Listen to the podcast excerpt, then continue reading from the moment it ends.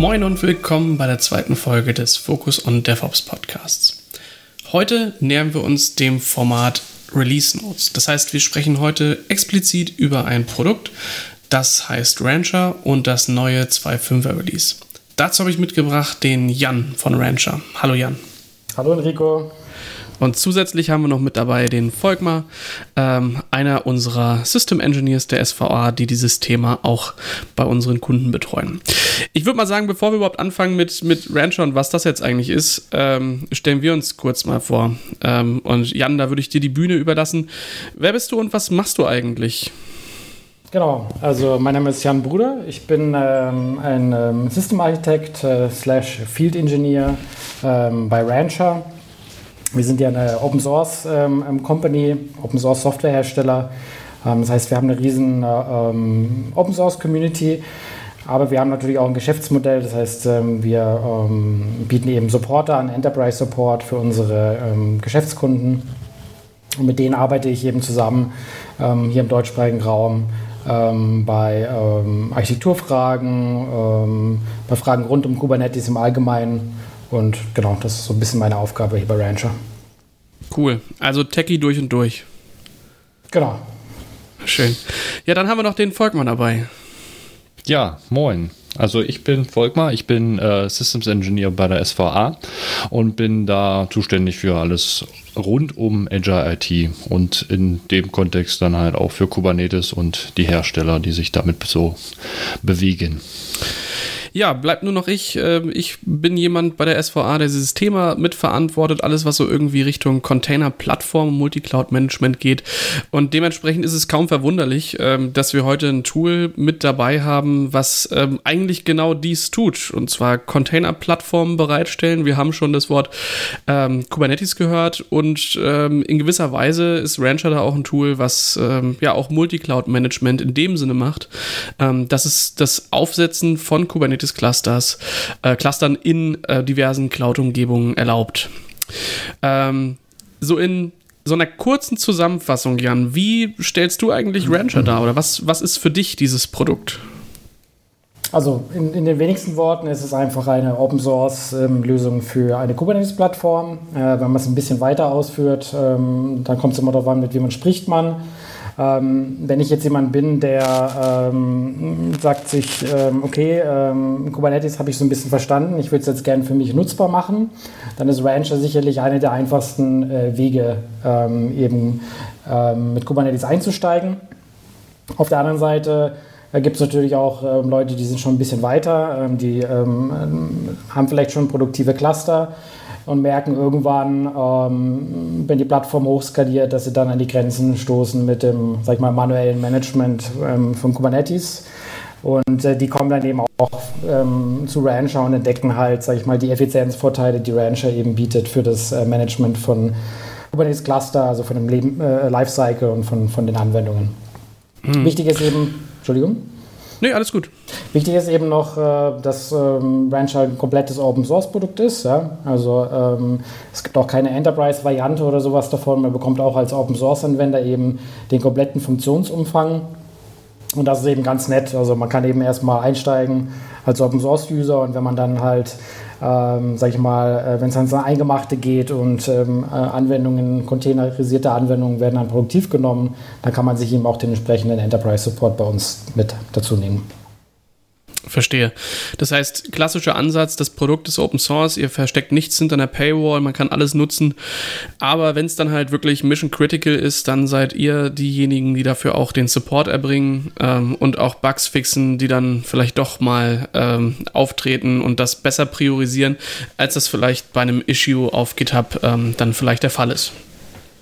Genau, ganz gut zusammengefasst. Also wir haben uns tatsächlich entschieden, diesen 100% Open Source Ansatz ähm, zu fahren. Ähm, das wurde ja eine Zeit lang immer sehr, mal sehr kritisch gesehen als Geschäftsmodell, aber wir haben bis jetzt eigentlich gezeigt, dass wir ähm, das ähm, gut umgesetzt haben und für uns funktioniert das einfach sehr gut. Ähm, wir bieten einfach halt einen, einen super sag ich mal, einen unschlagbaren Kundenservice an. Ja, das ist ja nicht nur der reine ähm, Breakfix-Support oder Incident-Support, sondern wir bieten darum herum natürlich eben auch noch, ähm, sag ich mal, Best Practices und, und Beratungsleistungen und solche Sachen an. Und das hat, das hat bis jetzt sehr gut für uns funktioniert. Also wir haben mittlerweile über 300 Enterprise-Kunden, ähm, die eben Rancher unter einem Support-Agreement einsetzen.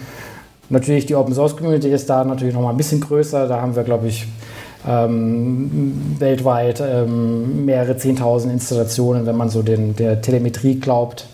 Ähm, genau, die ist dann noch mal ein Stück größer, die Open Source Community. Was war denn so das absolut größte Setup, mit dem du so zu tun hattest? Das größte Setup ähm, bemessen in was? Naja, so Anzahl Nodes oder Anzahl Cluster, wo du dachtest, wow, das ist jetzt mal wirklich, also das ist jetzt nicht mehr nur im Sand spielen, sondern mal wirklich eine große Installation. Also ich glaube, ähm, bei Nodes kommt man doch jetzt äh, häufiger eben so in den Bereich von hunderten Nodes, ja, mehrere hunderte Nodes ähm, sage ich mal, richtig viele Cluster, sage ich mal, so dass man jetzt, ähm, sage ich mal, mehr als 20 äh, oder 30 Cluster hat, ist sicherlich äh, eher selten. Ähm, wobei sich das jetzt auch langsam ändert. Also, sage ich mal, im klassischen Enterprise-Bereich ähm, ähm, geht es mehr in Richtung auch dedizierte Cluster anzubieten. Da kommen dann ähm, Hybrid IT und sowas mit drin. All durch solche Hybrid IT-Geschichten ähm, erhöhen sich automatisch schon mal die Anzahl der Cluster. Also sehe ich auf mhm. jeden Fall ähm, dass es in der Zukunft eher zunehmen wird. Und dann halt auch das ganze Thema, was wir halt auch ähm, haben äh, mit den neuen Use Cases, die gar nicht im Rechenzentrum stattfinden oder in der Cloud, sondern eben außerhalb, äh, Netzwerkrand im, im Edge-Bereich. Ähm, und da sind nochmal ganz andere, sag ich mal, ähm, Skalierungsmöglichkeiten. Ja? Wenn man dann eben denkt an, an Edge-Geräte, ähm, die dann zu Tausenden oder Zehntausenden verteilt ähm, ähm, sind, wo dann eben auch Kubernetes-Workloads drauf laufen sollen, hat man dann nochmal ganz andere Dimensionen. Aber momentan eben so im klassischen Rechenzentrum ähm, bewegt man sich da im Bereich eben ähm, ein paar hundert äh, Nodes und vielleicht ähm, ein paar Dutzend Cluster maximal. Mhm. Verstehe. Ähm, Volkmar, seit wann arbeitest du mit Rancher und was machst du damit so? Also ich persönlich muss sagen, ich arbeite noch gar nicht so lange mit Rancher. Also Anfang des Jahres habe ich halt wirklich ähm, ja gezielt damit äh, angefangen zu arbeiten. Ähm, was mache ich damit? Ja, eigentlich alles. Also einerseits hoste ich darauf meinen, meinen schönen Hundeblog. Ähm, das, das ist natürlich nur eine kleine Spielwiese, die ich mir da gebaut habe, aber bei Kunden gibt es da halt vielfache Installationen, die halt, ähm, na, oftmals natürlich aus der Entwicklung getrieben, dann halt ähm, halt verschiedene Cluster, äh, Multi, äh, Multistaging-Szenarien äh, halt äh, darstellen sollen. Äh, genau, und da gibt es, also alles, was Venture anbietet, wird da auch genutzt. Ne? Also da, das ist das Management, der Clusterbau, ähm, letzten Endes die kleinen, kleinen wichtigen Tools, die man dann halt auch hinten raus, der, das Longhorn, äh, ähm, der Distributed Storage von Longhorn und so weiter und so fort. Also ja, also ich nutze es auch sehr gern. Das kann ich dazu sagen. Das ist ein schönes Produkt. Ja, damit hatten wir jetzt nicht nur das neue 2.5er Release im Oktober, sondern eben auch die Neuigkeit der Akquisition durch SUSE. Jan, was gibt es darüber zu berichten? Ja, ähm, genau, du sprichst das richtige Thema an. Ähm, wir haben Mitte dieses Jahres ähm, angekündigt, dass ähm, Rancher von ähm, SUSE übernommen wird. Ähm, die Akquisition, die nimmt den geplanten Lauf derzeit, also das geht noch durch ein paar kartellrechtliche Genehmigungsverfahren. Und wir erwarten dann ähm, später im November oder Anfang Dezember, dass das Ganze dann ähm, vollständig ist. Schon spannend. Ich meine, SUSE hatte ja auch vorher schon seine eigene Container-Plattform und wahrscheinlich ersetzt ja dann Rancher durchaus in dem Produktportfolio das, was vorher die SUSE Container-Plattform gemacht hat, oder? Ja, also aus ähm, SUSE-Sicht ähm, ähm, bekommt SUSE natürlich dann mit der Akquise durch Rancher eine der führenden Kubernetes-Plattformen und kann das in sein eigenes ähm, Produktportfolio eingliedern. Ähm, und dann eben ähm, ist die Strategie, so vermute ich, dass man dann eben einen Technologiestack ähm, seinen Kunden anbieten kann, bestehend aus dem Enterprise-Betriebssystem und den entsprechenden Cloud-Native-Technologien obendrauf ähm, und man sich dadurch dann einen Wettbewerbsvorteil verspricht. Ja, kann ich mir gut vorstellen. Ich meine, Rancher gibt es jetzt seit 2014, oder? Genau, das ist richtig, ja. Ja, und ich meine, damit seid ihr dann jetzt so langsam aus dieser Startup-Phase raus und beginnt dann quasi die Reise in Richtung Enterprise-Geschäft. Sag mal, Jan, hat das für dich eigentlich jetzt schon irgendwelche ähm, Umschwünge gebracht? Macht das irgendwelche Auswirkungen, diese Akquisition, oder ist alles wie vorher eigentlich? Nein, also bisher hat das äh, für mich keine Auswirkungen gehabt. Ähm, ich gehe eigentlich auch davon aus, dass es ähm, eine relative Kontinuität geben wird. Ähm, nicht nur was, sag ich mal, unsere Arbeit mit dem Produkt Rancher zu tun hat. Also die gesamte Mannschaft von Rancher wird ja auch von SUSE übernommen. Das bedeutet nicht nur das Engineering, sondern auch der Vertrieb wird Teil von SUSE werden. Und auf der anderen Seite ist es auch so, dass unser ähm, derzeitiger CEO, Sheng Liang, ähm, bei SUSE die Verantwortung übernehmen wird für die Technologie- und Produktstrategie ähm, für das Gesamtunternehmen. Ähm, das bedeutet also, die Rancher-Produkte bleiben somit ähm, in den Händen der, derselben Person, die jetzt auch schon davon ähm, Verantwortung zeichnet. Und auch daher erwarte ich dort eine gewisse Kontinuität, was das Produkt Rancher und die anderen Projekte betrifft. Ja, Jan, danke dir für diesen kurzen Einblick in die SUSE-Akquisition. Heute wollen wir aber nicht nur über die unternehmerischen Sachen sprechen, sondern eben gerade sehr spezifisch über das 2.5er Release, beziehungsweise das 2.5.1er Release, was dann jetzt in den aktuellen Latest Branch geht, wodurch das 2.4er Release eben jetzt stable wird. Volkmar, was sind für dich die größten Neuerungen im 2.5er Release? Ja, natürlich. Äh, ja, was soll man sagen? Was zuerst ins Auge springt, ist natürlich, ähm, wir haben zwei, also es war auch schon im letzten Release zu sehen, äh, wir haben jetzt so zwei äh, Frontend-UIs quasi, ähm, den Cluster Explorer und den Cluster Manager ähm, also, dass der Cluster Explorer ist quasi dazugekommen und der Cluster äh, Manager war ja vorher schon da.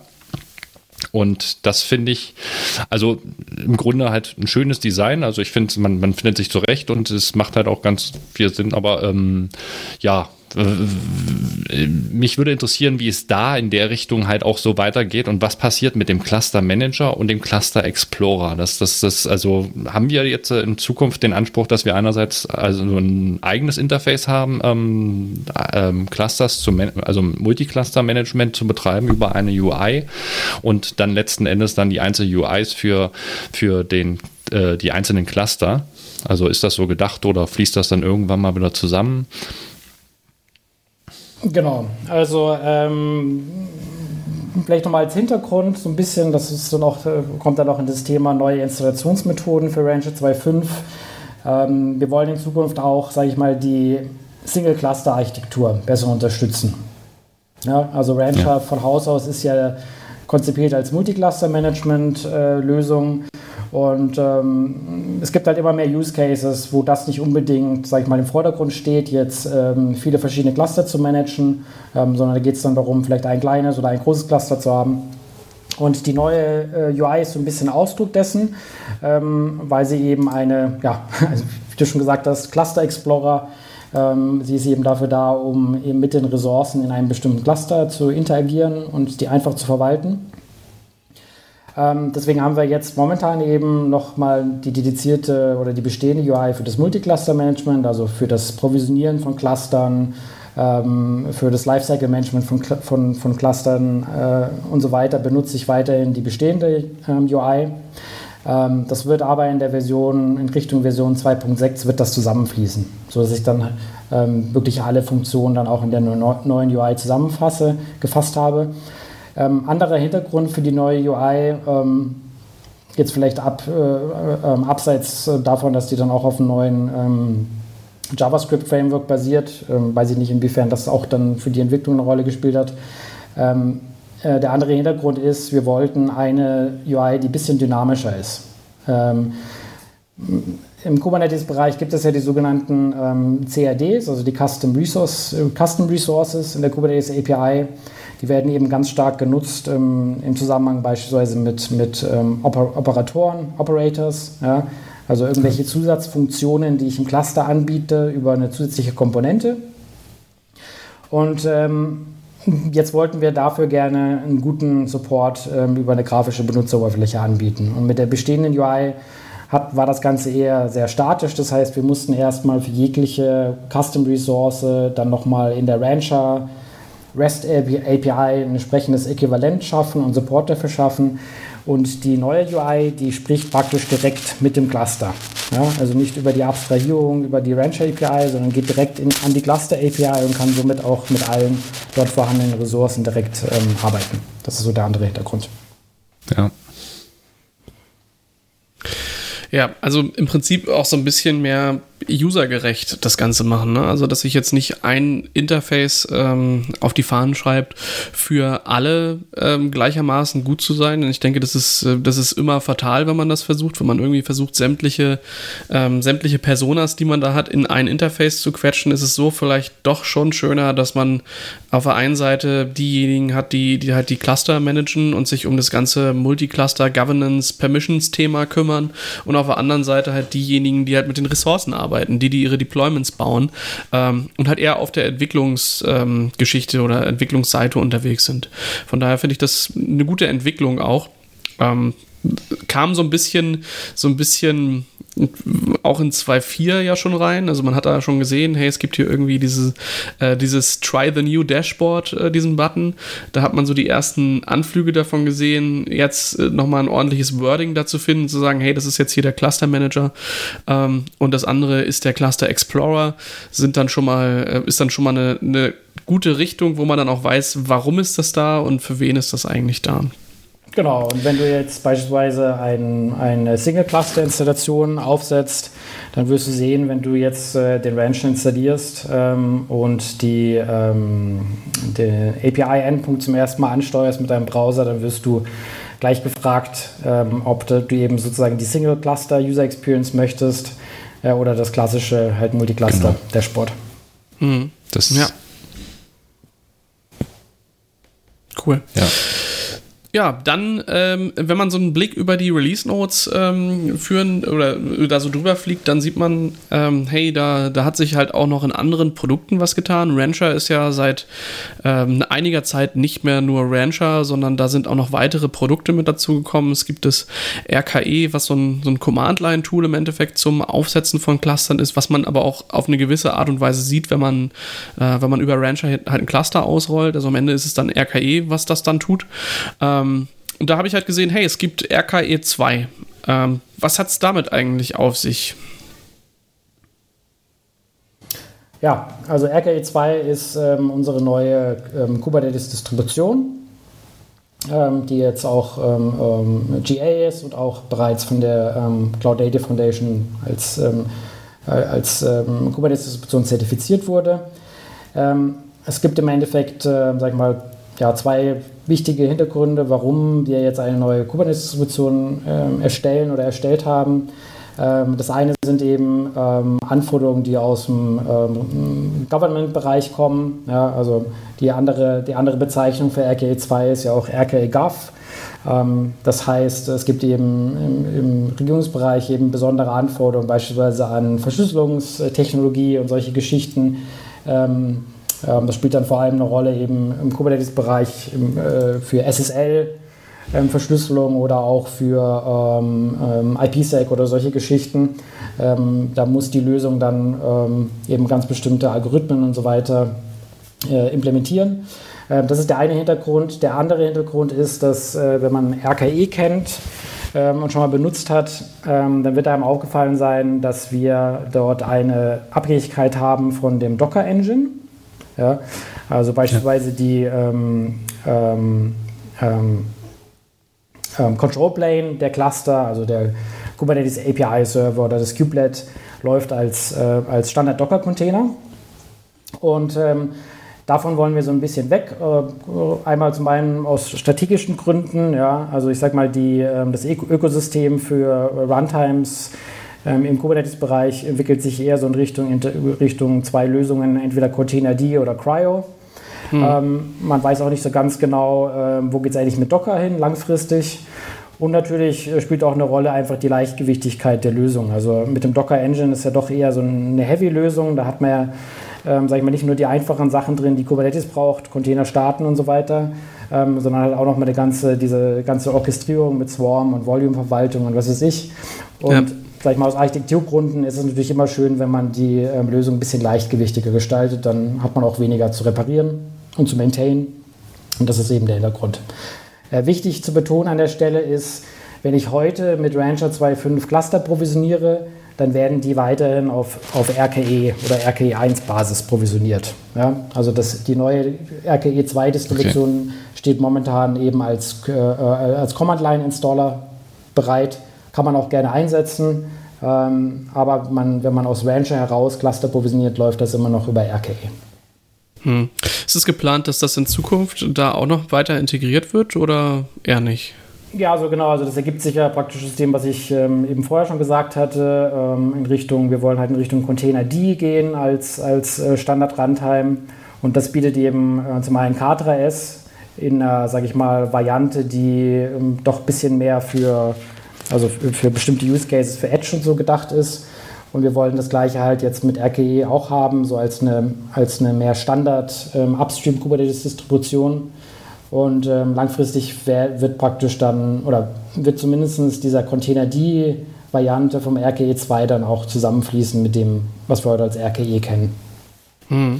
Das bedeutet, das bedeutet perspektivisch kann man davon ausgehen, dass das RKE 2 oder dass das RKE Gov im Grunde dass das, das RKE wird, also dass man grundsätzlich von einer abgesicherten Kubernetes-Distribution äh, spricht. Also da fahrt ihr nicht zweigleisig und habt dann jetzt hier so einen ganz normalen Cluster, der halt da nackt im Netz steht und äh, halt so einen abgesicherten für, für äh, halt für den Public Sector, Government-Bereich ähm, dann halt ähm, einen Cluster, der halt entsprechende Sicherheitsanforderungen ähm, erfüllt. Genau, also das, dieser, dieser Government-Bereich, das war das, das war sicherlich der treibende Faktor, warum das jetzt ja. äh, veröffentlicht wurde.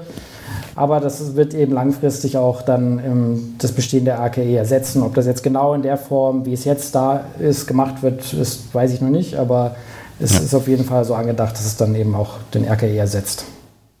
Ja, ich denke, das ist halt auch die, die Konsequenz, dass die, dass die Plattform eben tiefer greift und sich nicht darauf verlässt, dass da halt eine, eine vom User installierte Container-Engine halt ist, sondern dass man diesen Teil eben direkt mitmanagt und das dann möglichst so, ja, so klein und feingranular, wie man es halt braucht, auch macht. Ich denke, so ein, so ein Docker-Daemon, der halt dann doch ähm, mehr kann, als, ähm, als er halt muss, ist dann gerade auch im Government-Bereich eine, ja, eine Sicherheitsfrage einfach und für Härtung muss man da eben dann deutlich mehr beachten, wo man dann mit so einem leichtgewichtigeren Container, die, den man dann eben selbst shippt und selbst unter Kontrolle hat, ähm, vielleicht eher zu dem Ziel kommt, einen gehärteten Cluster ausrollen zu können oder weniger beachten muss, weil einfach der, der Scope des, des Container-Demons ähm, kleiner ist, als er halt sonst wäre. Gesehen habe ich auch, dass, ähm, dass sie jetzt halt CentOS ähm, 8 und RHEL 8 im Endeffekt ähm, supported heißt, äh, die Red Hat, entweder der Open Source Upstream ist halt CentOS oder das Enterprise Linux. Ähm, ist damit auch absehbar, dass ihr auf kurz oder lang auch Cryo als Container Runtime mit supportet oder geht ihr da auf den Container D? Genau, also momentan ist es äh, eben noch so, dass, ähm, dass ähm, in RHEL 8 oder CentOS 8, wo eben das, sag ich mal, der, der geforkte Docker ähm, aus dem Repository verschwindet, ähm, dass wir dort dann mit ähm, momentan mit dem Docker CE weiterarbeiten werden. Der wird von uns dann auch entsprechend ähm, supported. Das heißt, wenn ich mir meinen RHEL 8 äh, Node installiere, installiere ich mir danach den, ähm, die Docker Community Edition als Engine drauf. Oder kann, kann dann ganz normal weiter mit RKI arbeiten. Sobald der bestehende RKI dann ersetzt wird ähm, durch den Nachfolger auf Container-D-Basis, wird das auch die Standardlösung dann eben für RHEL 8 sein. Mhm. Ähm, also da, wir, da, ja, bitte? Nee, nee, äh, sprich ruhig weiter. Ich also guck, wir, das reicht. Wir, ja. äh, genau, also äh, Bestrebungen in Richtung Cryo gibt es momentan nicht. Ja.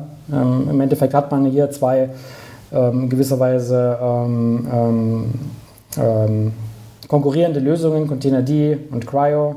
Und ähm, wir gehen eher in Richtung Container D. Hm. Ähm, ich muss jetzt nochmal dazu fra äh, fragen, also dieser, dieser äh, CentOS 8 bzw. RHEL 8, ähm, die Fähigkeit äh, darauf auch ähm, ähm, Cluster aufzusetzen, ähm, kommt halt aus, auch aus dem RKE 2 dann halt aktuell. Ne? Also aktuell können, können aus dem ähm, von dem Management-Cluster, wie er in der 2.5 jetzt zur Verfügung steht, noch keine ähm, Cluster auf äh, RHEL-System, äh, RHEL 8 und äh, CentOS 8-System äh, ausgerollt werden. Äh, technisch geht das jetzt auch jetzt schon, wie gesagt, indem man einfach dort ähm, ähm, Docker CE installiert, ja? also ja. die Upstream Docker ähm, für CentOS. Ähm, offiziell supported ist es noch nicht. Das kommt in einer der nächsten, ähm, glaube ich, meiner Versionen, nee, Patch-Versionen von, von Rancher 2.5 äh, dazu. Ja. Aber wie gesagt, technisch geht es auch jetzt schon. Ich muss einfach nur den Docker C ja. installieren anstelle des Docker 1.13, also diesem Fork, den es bis jetzt ja. im, im RHEL-Repository gab. Hm, also ist dann die größte Änderung für, ähm, also rein für RKE 2, gar nicht für Rancher selbst, ähm, dass halt das Rancher oder das RKE in der Lage ist, auf Railnodes ähm, den Container die mit auszurollen und darüber dann das, äh, die Kubernetes-Distribution halt auch bereitzustellen. Das ging halt vorher nicht. Was nicht heißt, dass Rancher auf äh, RHEL oder CentOS 8 nicht läuft. Dafür ist dann halt bloß die Abhängigkeit yes. zum CentOS gegeben. Genau, genau also ich würde mich jetzt auch nicht da so einschießen. Also RKE 2 hat jetzt nichts dabei, was jetzt speziell für RHEL ist. Ja? Also der, sag ich mal, die, die Essenz von RKE 2 ist wirklich, dass ich ähm, sozusagen dieses ein, die einfache Installation und das Deployment von, von K3S ja, nehme ja, ähm, und das kombiniere halt mit einer, mit einer, äh, mit einer Upstream, also mit einer mehr Upstream Kubernetes-Distribution, die näher dran ist an dem Vanilla Kubernetes. Ja. Also wer schon mal K3S installiert hat, ähm, der weiß, von was ich spreche. Das ist äh, halt eine ausführbare Binary, die ich bekomme, eine Executable ähm, die kopiere ich mir auf den entsprechenden Kubernetes-Node drauf. Ich brauche dort überhaupt keine Sachen vorinstalliert zu haben, weder eine Container-Runtime noch sonst irgendwas. Und bootstrappe dadurch dann innerhalb von Sekunden einen neuen Kubernetes-Node. Ja. Das ist schon echt ja. mindblowing. Also ich erinnere mich noch, als ich so angefangen habe mit äh, Kubernetes und dann halt ja Upstream verwendet habe, dann mir mit, ähm, naja, zum einen über Cube ADM mal ein bisschen was zusammengebastelt habe. Das dauert auch schon ein bisschen. Wenn man das Ganze dann aber professioneller betreibt und vollautomatisiert, bin ich halt schnell bei Kubespray gelandet, was halt das Ansible Pendant ist, das Ganze so ein bisschen zu automatisieren mit allen Aspekten, die es da halt so gibt. Und da hat man halt locker, naja, so halbe Stunde, dreiviertel Stunde gewartet, bis dann dann die, die Cluster API fully fledged verfügbar war. Von daher war das für mich immer schon so ein äh, total mindblowing, dass ich in Rancher einfach einen neuen Cluster einlege und das so in 10 Minuten, 10, 12, 15 Minuten ähm, alles ready ist, je nachdem natürlich, wie, wie viele Nodes das sind, aber ist noch eine deutlich, also ist halt Faktor 3 schneller im Endeffekt. Und wenn man dann mal das, das K3S daneben legt und sagt halt, hey, ähm, ich mache hier mal Curl Pipe to Bash und 20 Sekunden später steht hier mein Kubernetes Cluster, das ist schon das ist schon krass. Ja, und vor allem hat es halt, wie gesagt, dadurch, dass wir ähnlich wie ähm, ein Docker-Container praktisch auch unsere, unsere Abhängigkeiten gleich alle mitbringen, dass wir uns dadurch halt auch praktisch ähm, sehr unabhängig machen von irgendwelchen Produktpolitiken der Betriebssystemhersteller. Ja. Es war ja immer ein wichtiger Einsatz, Ansatz von Rancher, alle, alle, sag ich mal, alle ähm, klassischen Kubernetes-Distributionen zu unterstützen und dem Nutzer da keine Vorschriften zu machen. Und mit RKE2 ist das natürlich dann nochmal ein Stück ähm, eleganter, weil wir dann eben auch keine Container-Runtime oder sonst irgendwas aus dem ähm, Repository des äh, Betriebssystemherstellers brauchen. Verstehe. Das heißt, ähm, RKE2 ist jetzt ähm, general available. Heißt das, dass ihr dafür jetzt auch schon Support bietet? Ja, für RKE2, genau bieten wir auch Support, ja. Ah, crazy. Ähm, ja, wo wir gerade noch bei Binaries sind, ähm, ich habe hier noch diesen Ranger D.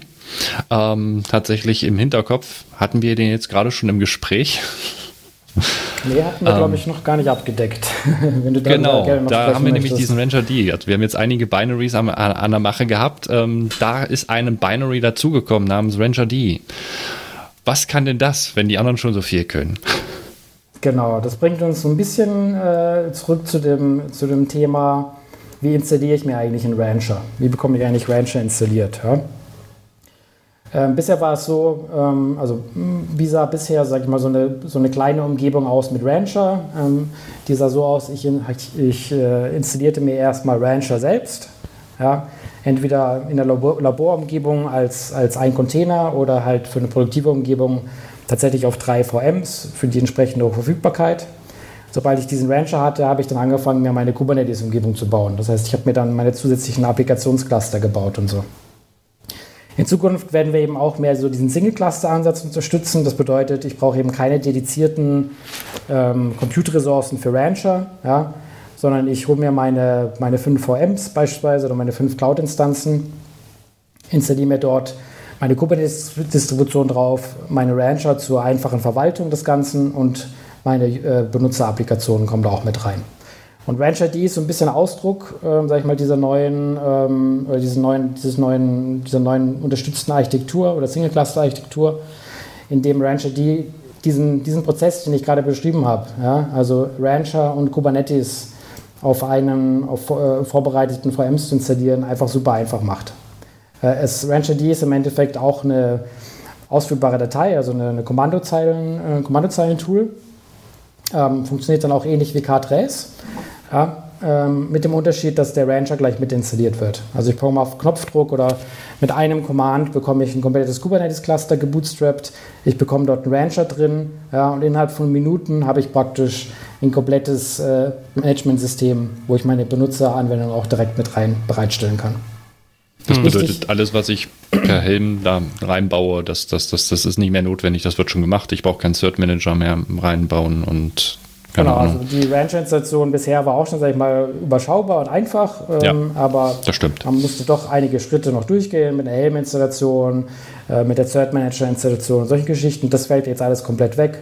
In Zukunft brauche ich nur noch meine VMs und meine Bare Metal äh, Nodes hinstellen ähm, kopiere dann auf jede der Node ähm, die Ranch ID Binary drauf, führe die einmal aus und dann habe ich mein Cluster dastehen und mein Rancher Management installiert. Ja. Das gleiche dann wie bei K3S. Ich habe dann halt einen Master Node und dann die Agents, die ich dranhänge. Ne? Genau, ich kann das wie bei K3S, äh, ich kann mit einem Knoten anfangen. Ja? Also wir haben auch ähm, tatsächlich schon Kunden, die ähm, bauen halt ähm, ähm Hardware-Appliances auf der Basis. Ja? Also das ist ja gerade interessant eben für, für den Edge-Bereich, wenn man da so eine, so eine Box ähm, ähm, an den Kunden schicken kann, mit einer, mit einer Container-Umgebung vorinstalliert und Rancher für die, für die leichte Verwaltung. Ähm, und da läuft das Ganze dann eben auf einer Maschine. Ähm, man kann das Ganze aber eben auch HA aufsetzen, ähm, entsprechend mit einem etcd-Cluster dahinter. Das etcd wird auch automatisch gebootstrapped und ähm, dann habe ich das Ganze auch in der HA-Variante. Cool.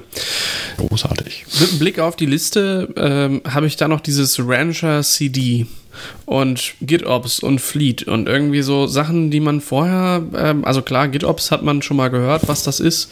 Ähm, bedeutet halt, everything is in a Git Repository und wir managen da halt alles irgendwie versioniert und dann gibt es eine Pipeline, die das irgendwie loslaufen lässt. Aber Rancher CD und Fleet sind so Sachen, davon habe ich noch nie gehört. Was tut das?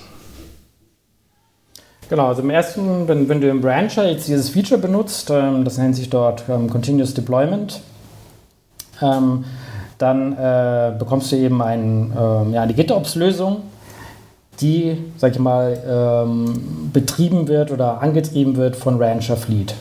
Ähm, das muss dich nicht unbedingt interessieren, dass das im Hintergrund läuft, aber vielleicht nur als, als Bemerkung daneben, Rancher Fleet äh, ähm, wurde ursprünglich erstmal mit dem Ansatz entwickelt, ähm, sage ich mal, Cluster wirklich ähm, in großer Skalierung zu managen. Also wirklich Hunderte, Tausende oder Hunderttausende von Clustern. Wir sprechen da halt mhm. eben gerade von dem Use Case Edge, ja, wo dann vielleicht jedes Gerät eben ein Kubernetes-Cluster darstellt. Ähm, und da wurde eben Fleet entwickelt, eben als, als eine äh, Möglichkeit, sehr effizient mit einem GitOps-Approach das Ganze zu managen. Jetzt haben wir dieses, diese Fleet-Technologie genommen, haben die jetzt in Rancher eingebaut. Ähm, da kann die natürlich auch für sowas benutzt werden, aber der, der sag ich mal, naheliegende Use Case ist tatsächlich, dass die Benutzer das dann verwenden, um ähm, ganz klassisch GitOps oder, oder CD zu machen für ihre Anwendungen. Ja? Hm. Und du kannst das natürlich nutzen äh, für einen Single-Cluster. Ähm, genauso aber auch, wenn du halt eben mehrere Cluster hast und du willst dort vielleicht ähm, ähm, die gleichen Versionsstände von Anwendungen haben. Ich sage mal als Beispiel, du bist äh, ähm, ein ähm, ISV und du, du bietest äh, eine SaaS-Lösung an ja, und du willst, musst verschiedene Kundenumgebungen managen und willst die nicht, nicht jeder Umgebung einzeln äh, für sich managen, sondern eben effizient über so einen GitOps-Approach, dann ist das natürlich auch eine Möglichkeit. Hm. Die wichtigsten, ähm, sag ich mal, was sind die wichtigsten Dinge, die ich dazu wissen muss, um das ähm, ähm, für mich nutzbar zu machen? Zum einen muss ich natürlich verstehen, was, was halt dieser GitOps-Ansatz ist. Ja? Ähm, also, um das eben nochmal kurz zu sagen, es geht eben darum, praktisch den, den Zustand eines Systems, in dem Fall ist das System ein Cluster, äh, komplett deklarativ ähm, zu beschreiben und diese Konfiguration oder diese, diese deklarative Beschreibung dann ähm, über Git ähm, zu versionieren und zu managen. Das ist im Endeffekt der Ansatz. Ähm, du hast dann ähm, eben eine Komponente, das ist in dem Fall der Fleet, die sorgt dafür, dass ähm, der definierte Zustand, es ist, könnte jetzt zum Beispiel sein, welche Anwendungen laufen im Cluster oder welche Version von Kubernetes läuft dort. Dass dieser hm. definierte Zustand jederzeit tatsächlich auch der Realität entspricht. Ja?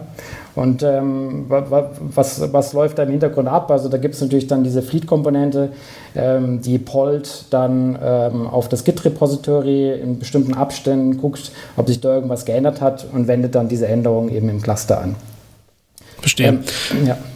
Das heißt, du hast halt äh, so ein Stück weit auch eine, also wo du vorher vielleicht nur die Installation deines Clusters an sich automatisiert hast, hast du hier halt auch sämtliche Ressourcen, die in dem Cluster dann leben sollen, mit definiert und bist dann damit in der Lage, einfach ähm, ja, durchs Hinzufügen von einem neuen Repo, durchs Hinzufügen von einem neuen Branch, ähm, ja, kompletten Cluster inklusive allem, was da irgendwann mal drauf laufen soll, auszurollen und nicht nur das, sondern auch das ähm, ja, fortlaufend zu managen und zu sagen, hey, wenn ich jetzt mal eine neue Version meines Frontends habe, dann mache ich halt einfach einen Commit auf 20 Repositories und das Fleet kümmert sich dann darum zu schauen, hey, gibt es da eine Änderung und wenn ja, dann ähm, setzt es das halt entsprechend auch um.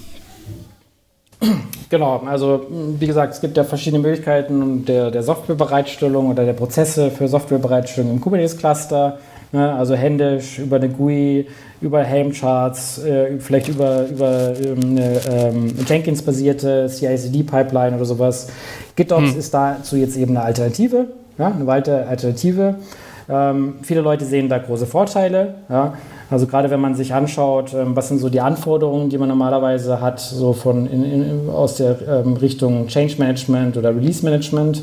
Ähm, viele dieser Anforderungen, auch viele dieser vordefinierten äh, Prozesse, also wie zum Beispiel ähm, Review, äh, Genehmigungen und so weiter, ähm, das alles lässt sich ziemlich, ziemlich, ziemlich gut auf den Git-Prozess ähm, äh, ähm, ummappen. Ja? Also da ist mhm. dann eben der, der Genehmigungsantrag, ähm, um eine neue Version zu veröffentlichen, ist dann eben Pull Request. Ja? Und der Release Manager ist derjenige, der den Pull Request dann approved oder sowas. Ja? Und hm. man bekommt halt auch andere Anforderungen, beispielsweise, dass man einen Log hat alle Änderungen müssen nachvollziehbar sein, müssen gelockt sein. Das bekomme mhm. ich eben bei dem GitOps-Approach automatisch durch meine Git-Commits. Ja? Also ja. es gibt da jede Menge Vorteile und die kann man jetzt eben sich nutzbar, leicht nutzbar machen über das ähm, Rancher Continuous Deployment, äh, sowohl für einzelne Cluster, aber halt auch für, für so Multicluster-Deployments. Ja, ich denke, das hilft auch. Äh, ich meine, viele, viele, die so in diesem Cloud-Native-Bereich unterwegs sind oder auch die exzessiv automatisieren, sind ja bei einem Fall von Datenverlust oder Clusterverlust eher bei einem Rebuild statt bei einem Restore. Und ich denke, wenn man halt dann auch noch anfängt, sämtliche Ressourcen in einem Git zu halten, dann ist man halt noch viel näher daran, dass man auch seinen kompletten Cluster halt einfach ähm, wegschmeißen kann, neu baut, das Git-Repo nimmt, wo halt die Wahrheit drinsteht. Und das Einzige, was man dann vielleicht nochmal restoren muss, muss, äh, ist der Inhalt von Persistent Volumes. Darum muss man sich dann vielleicht eher kümmern.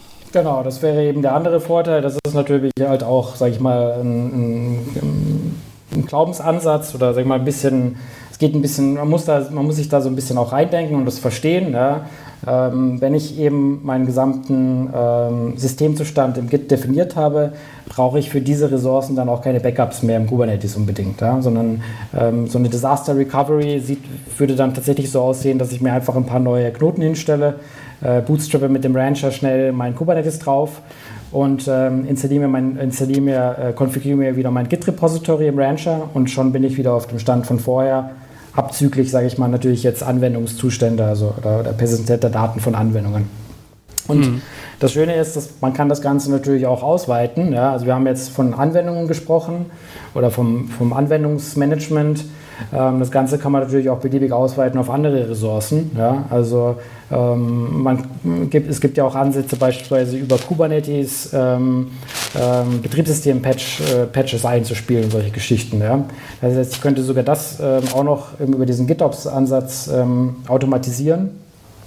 Ähm, bis hin natürlich auch, also da kommen wir dann wieder zu, zu dem Thema Infrastructure as Code, die auch so ein bisschen da gibt es ja auch äh, Berührungspunkte mit dem GitOps. Ja. Also ich könnte dann eben auch ganze Cluster oder so dann eben ähm, beschreiben in diesem, in diesem GitOps-Ansatz. Wo ich mir noch nicht ganz sicher bin, ich meine, klar, jetzt, jetzt reden wir darüber, Cluster aufzusetzen und ähm, GitOps dafür einzuführen, dass wir die Ressourcen innerhalb des Clusters und auch den Cluster selbst äh, noch mit definieren. Wie sieht es eigentlich aus mit einem GitOps-Approach für die Control Plane selbst? Also dort, wo ich anfange, das, die Permissions für meine Cluster zu managen, dort, wo ich Governance anwende. Ist das halt auch ein Thema, was ihr, äh, was ihr dort mit angeht?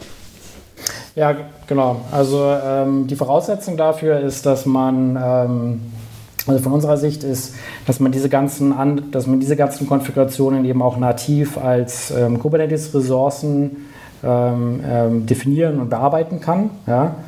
Ähm, in der letzten Rancher-Version oder in der bisherigen Rancher-Version haben wir, oder haben wir Rancher-spezifische Funktionen teilweise über die Rancher-spezifische API abgedeckt. Ja? Das heißt, man hat dann entweder über die GUI Sachen gemacht, beispielsweise äh, Alarmierungen konfiguriert für den Prometheus, ähm, oder man hat es direkt über die Rancher API, also über den Rancher API Client gemacht. Wo wir eben hinwollen, ist, dass wir das Ganze direkt nativ über Kubernetes machen können. Ja? So dass wir praktisch mit einer, äh, dass wir nicht nur über die Rancher GUI können, gehen können, sondern beispielsweise auch eine kubectl Kommandozeile und dort auch Rancher-spezifische Funktionen bedienen können. Sobald mhm. das geschaffen ist, ähm, kann man dann eben auch ähm, darüber, darüber äh, dazu übergehen, eben auch solche Konfigurationen dann als GitOps ähm, zu machen. Und da kann man dann auch genauso den, äh, das Rancher CD dazu einsetzen. Heißt, ihr geht jetzt halt nicht irgendwie den Approach, dass ihr sagt, hey, ich habe hier nochmal eine State-Datenbank, die läuft hier irgendwo nochmal magisch drin, sondern ähm, ihr packt im Endeffekt eure Settings, die ihr halt habt, als, äh, ja, als Custom Resources mit äh, ins etcd rein und könnt dadurch äh, eben auch das Manipulieren dieser Settings nicht nur, nicht nur über eure API zulassen, sondern auch für die, die halt ähm, gerade auf den Master Cluster ähm, oder mittlerweile ist es ja der Local Cluster im Endeffekt, der dann halt mit ausgerollt wird, da drin dann die Settings setzen und und damit ist auch das, ähm, das Konfigurieren eines Ranchers dafür nicht mehr erforderlich, dass man eben Sicherheitsskripts schreibt, die gegen die API gehen oder sich darauf verlässt, dass es irgendwie ähm, ein Terraform-Modul gibt, was das halt tut, sondern man macht es dann halt wie mit den anderen Sachen auch. Alles in YAML definiert, einfach gegen die, ähm, gegen die Kubernetes-API geschmissen ähm, und dann setzt er eben das um, was sonst ähm, etwas umständlicher über die API möglich war oder ähm, halt übers Interface im Endeffekt. Ne? Genau, das finde ich sehr gut, dass du das äh, nochmal so, sag mal, ähm, ein bisschen grundsätzlich beschrieben hast. Ähm, wenn ich eben mit Rancher nicht gearbeitet habe, dann weiß ich natürlich äh, sowas nicht. Also äh, Rancher setzt eben ähm, auf, äh, sag ich mal, native, ähm, auf eine native Kubernetes-Architektur von der Anwendungsseite her. Das heißt, äh, wir deployen nicht eine extra Datenbank oder sowas für Rancher, um dort ähm, den, den Rancher-State ähm, abzuspeichern, sondern wir benutzen eben die Möglichkeiten, die Kubernetes bietet, um die API zu erweitern. Ähm, das haben, haben wir schon immer so gemacht, nur in der Vergangenheit war es praktisch nicht vorgesehen, dass der Benutzer direkt auf diese API-Ressourcen zugreift. Um ja. eben diesen GitOps-Approach machen zu können, musst, musst, du das gewährleisten oder ist es vorteilhaft, das zu gewährleisten und deswegen wollen wir da halt dann ähm, hingehen in die Richtung.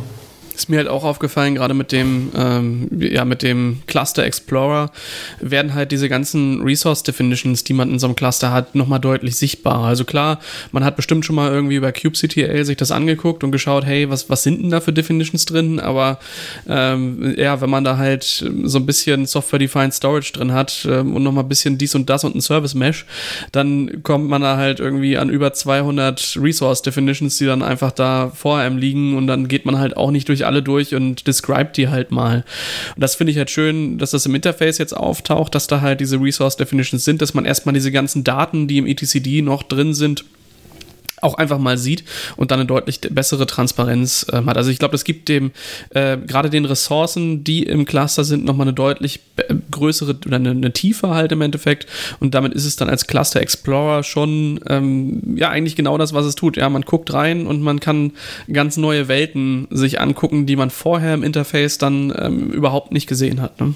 Genau, das ist, ja, das ist ja auch der wichtige Unterschied eben zu dem bisherigen Interface, den ich beschrieben habe, ist eben, dass, ähm, dass ich dort jegliche Ressourcen oder dass die UI alle Ressourcen darstellen kann, die im Cluster ähm, vorhanden sind und nicht nur die, die für die Rancher, sag ich mal, so ein First Class oder First Class Citizen Support implementiert hat. Nehmen wir das Beispiel, ich ähm, setze zum Beispiel gerne den ähm, Cert Manager ein in meinen Clustern, um mir dort ähm, Let's Encrypt-Zertifikate generieren zu lassen. Ähm, diese Ressourcen, die der Cert Manager jetzt benutzt, also Zertifikat und so weiter, die werden mir jetzt eben auch in der UI dargestellt. Ich kann halt dann auch mal schnell in der UI ähm, mir angucken, was da gerade so läuft oder vielleicht sogar schnell eine kleine Änderung vornehmen und solche Geschichten. Das ist ganz, ganz nett eigentlich.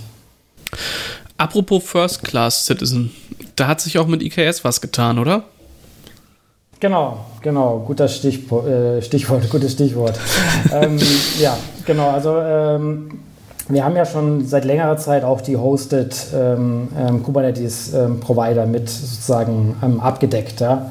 weil wir ganz einfach sagen, ja, das ist im Endeffekt so ein Hosted Kubernetes, was ich mir beim, beim Google oder beim, bei der Amazon hole, ist im Endeffekt auch eine Art von der Kubernetes-Distribution. Und wir wollen ja als Lösung, äh, sag ich mal, agnostisch in Richtung der Distribution sein. Also alles, was zertifiziert ist, ähm, können wir über den Rancher managen und, und äh, in, unter die Rancher-Haube nehmen. Ja? Hm. Ähm, Genau, jetzt äh, gibt es natürlich ähm, äh, noch die Besonderheit, sage ich mal, bei den gehosteten Clustern, dass dort der, das Lifecycle-Management erstmal nicht im Rancher selbst passiert. Also zumindest, ich sage mal, das Lifecycle-Management von der Control Plane ähm, oder auch halt, sagen mal, von gewissen Einstellungen in so einem Cluster. Das passiert direkt über die Cloud Provider API oder über die Cloud Provider Webkonsole. Ähm, wenn man sich jetzt vorstellt, in so einem Enterprise-Setting, ja, da hat sich, sage ich mal, in vielen Organisationen, wo es noch, keinen zentralen, noch keine zentrale Kubernetes-Plattform gibt, ähm, ist dann natürlich, äh, hat sich da so ein bisschen so eine Shadow-IT gebildet. Diese Hosted-Cluster sind natürlich super einfach dann auch für einzelne Applikationsteams. Ja, sobald die irgendwie einen Amazon-Tenant haben, können die einfach in die, in die Amazon-Konsole gehen, sich einen Kubernetes-Cluster deployen. Ist schön dann haben, haben sie, äh, äh, hat man einen sehr schnellen Kubernetes-Cluster. Ähm, führt aber natürlich sozusagen aus einer Governance-Perspektive zum großen Wildwuchs ja, langfristig.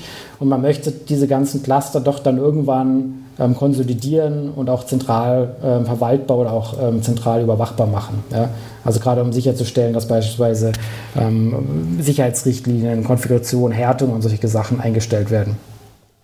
Das ist natürlich schwierig, äh, gestaltet sich schwierig, gerade wenn halt dann ähm, verschiedene, mit verschiedenen Tenants gearbeitet wird, ähm, dann für so ein zentrales Team da den Überblick zu behalten.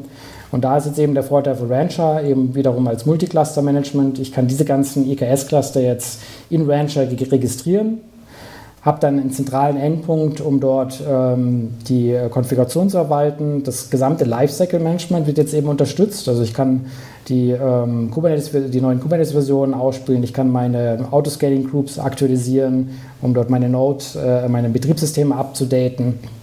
Ich bekomme automatisch na natürlich den Authentifizierungslayer von Rancher mit. Das heißt, wenn der Rancher beispielsweise mit, mit, mit einem Active Directory oder mit einem Keycloak oder LDAP integriert ist on-premise, dann sind meine Cloud-Cluster bei EKS eben auch automatisch unter diesem Authentifizierungsschirm gelandet. Und das hm. sind so die, das sind so die, ähm, sag ich mal, Veränderungen, die da sind. Also äh, es sollte dann keinen Grund mehr geben, ähm, noch die Amazon-Konsole für seine äh, IKS-Cluster zu benutzen, um es kurz zu sagen. Hm, ja, verstehe. Ja, ich meine, gerade für die Kunden, die dann, die dann eher ähm, Richtung Scale-Out gucken und die halt vielleicht keine, keine reine Amazon-Umgebung haben, für die ist es natürlich dann schon interessant, ähm, gerade das auch machen zu können oder auch über mehrere Clouds hinweg ähm, für Governance und für Authentifizierung zu sorgen, das äh, ja unter einer Control-Plane zu haben. Das ist das, äh, was ich da halt auch als Multi-Cloud-Ansatz im Endeffekt sehe oder wo, wo ich dieses Tool halt im Endeffekt auch sehe. Jetzt haben wir ja darüber gesprochen, ihr habt halt auch echt ja mittlerweile eine Menge State da drin, ja. Also ihr habt eure Permissions drin, ihr habt Authentifizierung drin, ihr definiert, welcher Cluster kommuniziert eigentlich welche Git-Repositories, damit das Fleet halt funktioniert. Und das ist ja jetzt durchaus schon so, dass in der Rancher Control Plane dann Stück für Stück immer mehr relevantere Daten sind, die auch irgendwie gebackupt werden wollen. Und da ist, äh, hat sich, glaube ich, auch ein bisschen was getan beim Cluster-Backup, oder? Genau, also wir haben, ähm, wir hatten bisher den Ansatz, ähm, ähm, sozusagen ähm, unsere Backup-Strategie komplett über etcd-Snapshots äh, umzusetzen. Ähm, das heißt, der gesamte im Inhalt ähm, des etcd-Datenstores äh, zu sichern und dann im Falle des Falles wiederherstellen zu können. Das äh, stellt jetzt erstmal ein Problem dar im Zusammenhang eben mit ähm, dem Fall, ich möchte gerne meinen Rancher auf einem gehosteten Cluster installieren. Ja, wenn ich äh, Rancher jetzt eben auf dem EKS-Cluster installiere, dann habe ich ja überhaupt keinen Zugriff auf den etcd-Datenstore. Ja, das ist vom, hm. vom Cloud-Provider gemanagt. Das ist für mich im Endeffekt eine Blackbox. Ja, das heißt, es gab da im Endeffekt keinen guten Backup, keine gute Backup-Strategie. Ähm, um das jetzt eben, äh, um das jetzt eben zu ermöglichen, haben wir eben, sag ich mal, den Backup-Mechanismus dahingehend äh, geändert, dass wir jetzt tatsächlich auf Basis von Kubernetes-Ressourcen Backups machen und nicht von einem gesamten etcd-Datenstore. Ähm, das heißt, wir können jetzt, wir haben einen, einen Backup-Operator ähm, programmiert, ähm, den können wir ähm, auf Basis von ähm, ähm, äh, bestimmten Vorgaben, also Regex und solche Geschichten, ähm, sagen, welche Ressourcen er denn bitte äh, sichern soll. Ja? Das, könnte jetzt, das könnten jetzt die Rancher-spezifischen Ressourcen sein. Also du hattest vorher äh, erwähnt, der Rancher zentralisiert ja beispielsweise das, ähm, die Airbag-Verwaltung in Kubernetes. Das ja. heißt, ähm, in, bei so einem Backup würde ich dann halt diese ganzen Rancher-spezifischen Ressourcen, ähm, die nennen sich dann zum Beispiel Ro äh, äh, ähm, Role-Binding-Templates und solche Geschichten, würde ich dann dort selektieren und die würden dann automatisch in meinem Backup landen. Ähm, diesen Backup-Operator kann ich natürlich aber auch für meine eigenen Sachen benutzen. Ja? wenn ich eben keinen GitOps-Ansatz habe, ähm, sondern ich habe ähm, halt doch Ressourcen, die sich dann ändern können über den, den Lifecycle hinweg. Und ich brauche da, ich möchte da ein bestimmtes Backup haben. Ich nehme jetzt mal als Beispiel, äh, wieder, um wieder zurückzukommen, vielleicht die Zertifikate, ähm, die mir äh, der Thread Manager erstellt hat. Ähm, da kann ich diesen Backup-Operator eben auch dafür nutzbar machen. Ich muss den dann halt nur entsprechend so konfigurieren, dass er die, ähm, die Ressourcen selektiert, die ich, die ich brauche. Cool. So. Wie, ja. wie sieht denn das aus mit, mit, mit äh, solchen Ressourcen wie Persistent Volumes? Das ist ja mal so ein interessantes Frage. Also würde, würde man halt nur die Ressource oder gibt es da erweiterte Möglichkeiten? Reden wir hier nur über klassische Cluster-Ressourcen, die gebackupt werden oder, oder ja? Genau, also wir reden hier um, äh, wir reden hier über die Kubernetes Metadaten. Also alles, ja, was okay. in der Kubernetes API verwaltet wird ähm, Applikationsdaten, ähm, die beispielsweise in einem Persistent Volume gespeichert werden, die sind davon natürlich jetzt erstmal nicht abgedeckt. Äh, ja. wo, wo das doch auch, also wo es da doch einen Zusammenhang auch gibt, ist natürlich, dass auch, wenn ich beispielsweise dynamisch ähm, Persistent Volumes provisioniere, dass dort auch bestimmte Metadaten entstehen, die dann in meinem Kubernetes-Cluster liegen. Ja, beispielsweise, nehmen wir mal das Beispiel, ich integriere eine NetApp ähm, und erstelle dort irgendwelche Eiskasilanz dann habe ich in meinen Metadaten die entsprechende ID drin und habe dort auch wieder einen Grund, warum ich das backuppen möchte, damit ich danach das wieder ähm, praktisch äh, bei der Wiederherstellung wieder mappen kann. Aber natürlich ist, ist das kein Backup-Konzept für Anwendungsdaten. Ja. ja. Okay. Es ist, glaube ich, auch schwierig, das, das zu gewährleisten. Ja. Ähm, ich denke, da entsteht dann recht schnell der, der Eindruck, dass wenn man ein Backup anbietet, dass das auch alles gleich toll und konsistent ist und auch applikationskonsistent. Und ich glaube, das ist ein Rabbit Hole, äh, da will nicht jeder runter. Ähm, und das ist dann vielleicht auch gut, dass, äh, dass es da halt andere Tools gibt, die, die genau das ähm, halt tun. Was ihr aber ähm, schon seit langem so ein bisschen, also was heißt so ein bisschen, was ihr seit langem mit integriert, ist halt auch das Thema Monitoring und Logging. Ähm, ich finde es halt immer faszinierend, wie viel, wie viel von so einem Cluster Lifecycle ihr im Endeffekt ab, abbildet. Ja, also nicht nur das Ausrollen, das Upgraden, sondern auch noch das Monitoren der Ressourcen rundherum und auch, äh, wenn jetzt so eine Applikation halt mal Logs schreibt, was die meisten tun, äh, dass auch dafür direkt gesorgt ist, dass das halt ähm, ja, direkt in der Plattform passiert und integriert passiert und dass man eben nicht erst dreimal suchen muss, wo ist jetzt meine Prometheus-Metrik, äh, wo ist die in meinem Grafana, wo ist das Dashboard für mein ETCD, sondern dass diese Sachen eben auch integriert mit dem Frontend passieren und man äh, dort direkt sieht, hey, für diesen Pod gibt es jetzt die Metrik im Grafana und klickt man darauf und hat das halt direkt drin. Was hat sich im 2.5er Release so rund um Logging und Monitoring getan? Genau, um vielleicht nochmal den Hintergrund zu geben ähm, zur 2.4er Version oder zu den früheren Versionen. Ähm, wir haben ja den Ansatz im Endeffekt, ähm, sage ich mal, Funktionalität, die ja, als essentiell betrachtet wird für eine Kubernetes-Plattform. Dazu zähle ich eben auch das Thema Logging und Monitoring, äh, einfach ähm, bereitstellbar zu machen über Rancher. Dafür ähm, greifen wir natürlich auf die Standard-Open-Source-Lösungen zurück. Ja, also das wäre jetzt für das Logging beispielsweise der FluentD als, äh, als ähm, Collector oder Aggregator für Logs. Ähm, für das Monitoring ist das die, eben die Standardlösung aus dem Cloud Native Bereich, das Prometheus und Grafana. Ja, den Vorteil, den ich mit Rancher eben habe, ist, dass Rancher das für mich das Ganze schon vorintegriert und ich das dann auf Knopfdruck deployed bekomme. Ähm, und wenn ich nächstes Mal mein Kubernetes-Cluster aktualisiere, dann kann ich eben auch darauf vertrauen, dass Rancher ähm, dafür sorgt, dass auch die neue Kubernetes-Version eben noch mit meinen ganzen integrierten Cloud-Native-Tools zusammenarbeitet. Das ist im Endeffekt der Vorteil. Ähm, um zurückzukommen auf das Logging, das war eben bis jetzt auch schon über eine Fluentd implementiert. allerdings hat es doch von der Flexibilität ein bisschen zu wünschen übrig gelassen. Also Gerade beim Logging ähm, habe ich oft Situationen, ähm, wo ich bestimmte Filter oder Bearbeitungsfunktionen ganz applikationsspezifisch gerne einstellen möchte. Ich habe vielleicht mhm. eine Anw Anwendung, die loggt äh, äh, ganz komisch ähm, eine, ein, ein Event in mehreren Zeilen oder sowas. Und ich möchte das Ganze dann wieder als ein Log-Event haben. Ja? Ähm, da brauche ich einfach als Benutzer mehr Flexibilität, um solche, auch um solche ja, äh, benutzerdefinierten Filter oder sowas zu erstellen. Das ging bisher eher schlecht.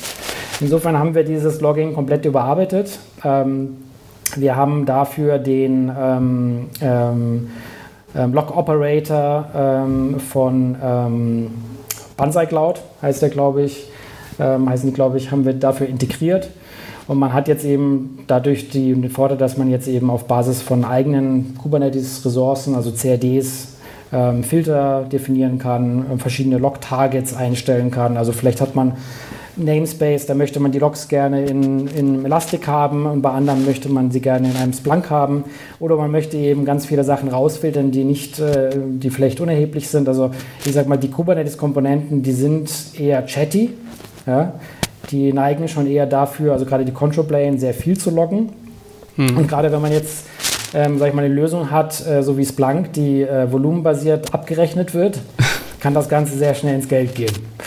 Ähm, und auch da ist es dann eben Vorteil, wenn ich jetzt eben, wie ich das jetzt in der neuen Rancher 2.5 Version machen kann, halt da ganz viel filtern kann und erstmal äh, die, die, die, die, die schieren Daten, ähm, die dann in meinem Splunk landen, erstmal ein bisschen ähm, einschränken kann. Genau. Cool. Äh, was sich da noch ändert, ähm, also wir haben weiterhin einen FluentD drin, ähm, allerdings nur noch sozusagen als Aggregator oder so als, als, als, als Filterinstanz. Ähm, zum Einsammeln der Logs von den einzelnen Kubernetes-Nodes benutzen wir jetzt den FluentBit. Ähm, mhm. Das ist im Endeffekt eine, ja, eine, eine neue Implementierung von, von Fluentd als äh, C++, glaube ich, Anwendung. Also Fluent, äh, FluentD ist, glaube ich, Ruby. Ähm, und ähm, das andere ist halt in C implementiert. Das heißt, es ist halt von der Performance viel besser, äh, verbraucht nicht so viel ähm, Ressourcen auf dem Node. Und, ja, ich glaube, da ähm, gehen halt viele ja. hin, dass es, dass es dann doch ja. mehr Richtung ähm, nativ geht und äh, Richtung Sprachen, die äh, dann doch eher performanceorientierter sind. Und gerade wenn man halt da ähm, nicht nur mehrere Gigabyte äh, am Tag Logvolumen hat, äh, sondern eben deutlich mehr, dann ist es eben auch wichtig, das äh, einigermaßen effizienter halt durchzubringen. Und ich denke, da sind dann gerade die ähm, maschinennaheren Sprachen bieten dann nochmal eine ganz andere Möglichkeit, ähm, da besser zu skalieren. Ne? Genau. Wenn ihr euch das jetzt mal anguckt, also, also ich finde das, find das ja immer krass, ne? Rancher jetzt hier mit einem 2.5er Release, das ist ja schon eine Major-Version, aber wie lang ist denn eigentlich euer Release-Cycle? Also wie oft im Jahr bringt ihr eine neue Major-Version raus? Also Major-Version, äh, also die erste Zahl vor dem Punkt versuchen wir so wenig wie möglich rauszubringen.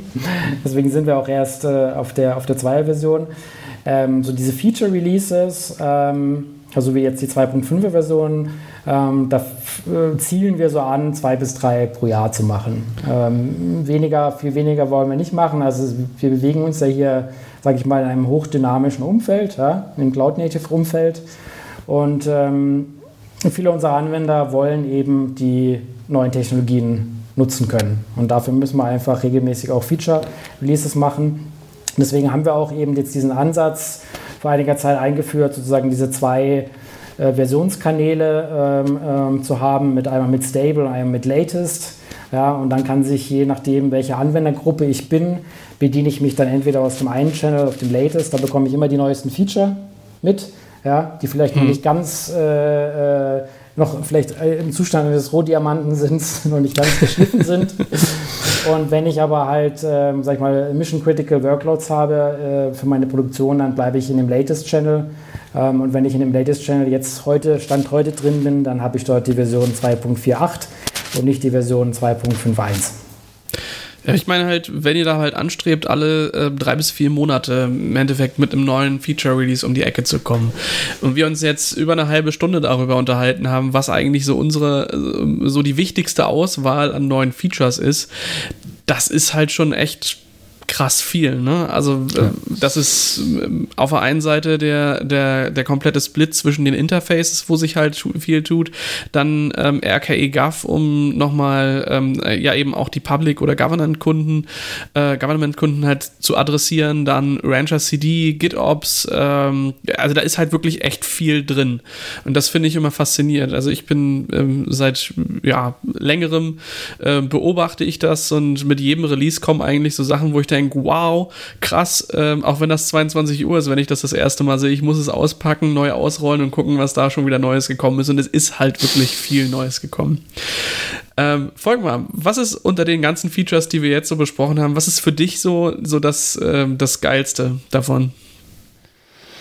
Boah, du, da, da, Haus. Ein bisschen überrascht kommt das jetzt. Ja, also ich, ich kann mich gar nicht so richtig entscheiden, tatsächlich, weil welches Feature, weil es sind alles so ein bisschen Killer-Features. Also einige Sachen hat man so erstmal so mit einer erhobenen Augenbraue betrachtet, aber das ist alles eigentlich coole Sachen. Also das konzeptionelle Umdenken äh, Denken in, in, Sachen GitOps natürlich, das, das finde ich halt großartig, dieses Fleet, äh, was ja schon seit April habt ihr das ja so irgendwie schon am Start, ne? Ähm, genau. Ähm, die Cluster-Scanning hatten wir gar nicht erwähnt, dass das jetzt natürlich auch überall und äh, alle möglichen Cluster-Scanning, äh, Clusters äh, dann halt quasi ähm, CI-Scanning äh, Scanning halt auf, auf ähm, auch auf IKS-Clustern halt möglich ist. Ähm, die Logging-Thematik ähm, mit dem Banzai-Operator ähm, das sind ja alles, das sind, das sind, das ist ja riesengroß. Also was da mit reingestreut wurde, das ist ja dann so ein bisschen wie Weihnachten, Geburtstag und Ostern zusammen. Und daher kann ich mich da gar nicht so richtig entscheiden. Also ich finde den Cluster Explorer finde ich großartig. Das ist halt so ein, so ein Feature, was einem sofort ins Auge fällt und was ich halt großartig finde. Also es ist von Anfang an, also es ist ja natürlich auch eine Herausforderung, ähm, über eine so kurze Zeit eigentlich ein Interface zu haben mit wenigen ähm, Feedback Loops, muss man so sagen, weil in der Community war es halt, ist es jetzt erst da, ähm, so, was Großartiges hervorzubringen und darum würde ich jetzt sagen, ja, der Cluster Explorer ist es. Jan, was ist für dich so das, äh, das, was du als allererstes anpacken musstest? Ja, das sind sicherlich so die Sachen, die ich mir schon halt ähm, länger gewünscht habe. Ähm, das ist zum einen halt das ähm, flexible Logging- und Monitoring-System. Also Monitoring hatten wir jetzt auch noch gar nicht ähm, angesprochen, aber da gibt es dann halt auch so Möglichkeiten wie, dass ich mir halt auch meine, meine benutzerdefinierten Grafana-Dashboards mitbringen kann, um die dort in dem vorinstallierten Grafana eben mit ähm, ähm, verfügbar zu machen. Ähm, und ähm, zum anderen ist es auch ähm, äh, ja, Rancher CD. Also ähm, ich, ich bin ein großer Anhänger von, ähm, von dem GitOps-Konzept. Und äh, ich finde, wir haben da ein ganz spannendes äh, Feature oder auch eine, eine spannende Umsetzung, ähm, so wie sie gewählt ist, gemacht. Ähm, natürlich, äh, also wenn man den ganzen Umfang der neuen Features anguckt, dann ist es, äh, muss man natürlich aber dazu sagen, ähm, äh, man, man, kann, muss aber nicht. Ne? Also das ist mhm. eben auch bei Rancher ja. ein wichtiger Ansatz, ähm, diese Flexibilität und auch, sage ich mal, so ein bisschen, ja, also nicht zu opinionated zu sein, wie Nutzer unsere Lösung einsetzen müssen oder sollen. Ja. Ja? Und ich kann diese ganzen Features eben mir einschalten. Ähm, ich kann aber auch sagen, okay, GitOps kenne ich nicht, brauche ich nicht. Dann äh, gehe ich da eben nicht hin, wo das in der, in der GUI drin ist. Ähm, und auch bei, dem, ähm, bei der GUI, jedenfalls derzeit ist es so, ähm, wenn ich jetzt, ähm, ähm, ich kann mir da auch aussuchen, was ich da jetzt, was mir da jetzt noch besser passt. Bin ich lieber noch mit dem Cluster Manager unterwegs, mit dem, den ich schon kenne, oder äh, mit dem neuen Cluster Explorer. Genau, also diese, diese Flexibilität oder diese, diese, diesen, ähm, diese Wahl, die wir eben dem Nutzer anbieten, ich finde, die ist auch immer schon wichtig.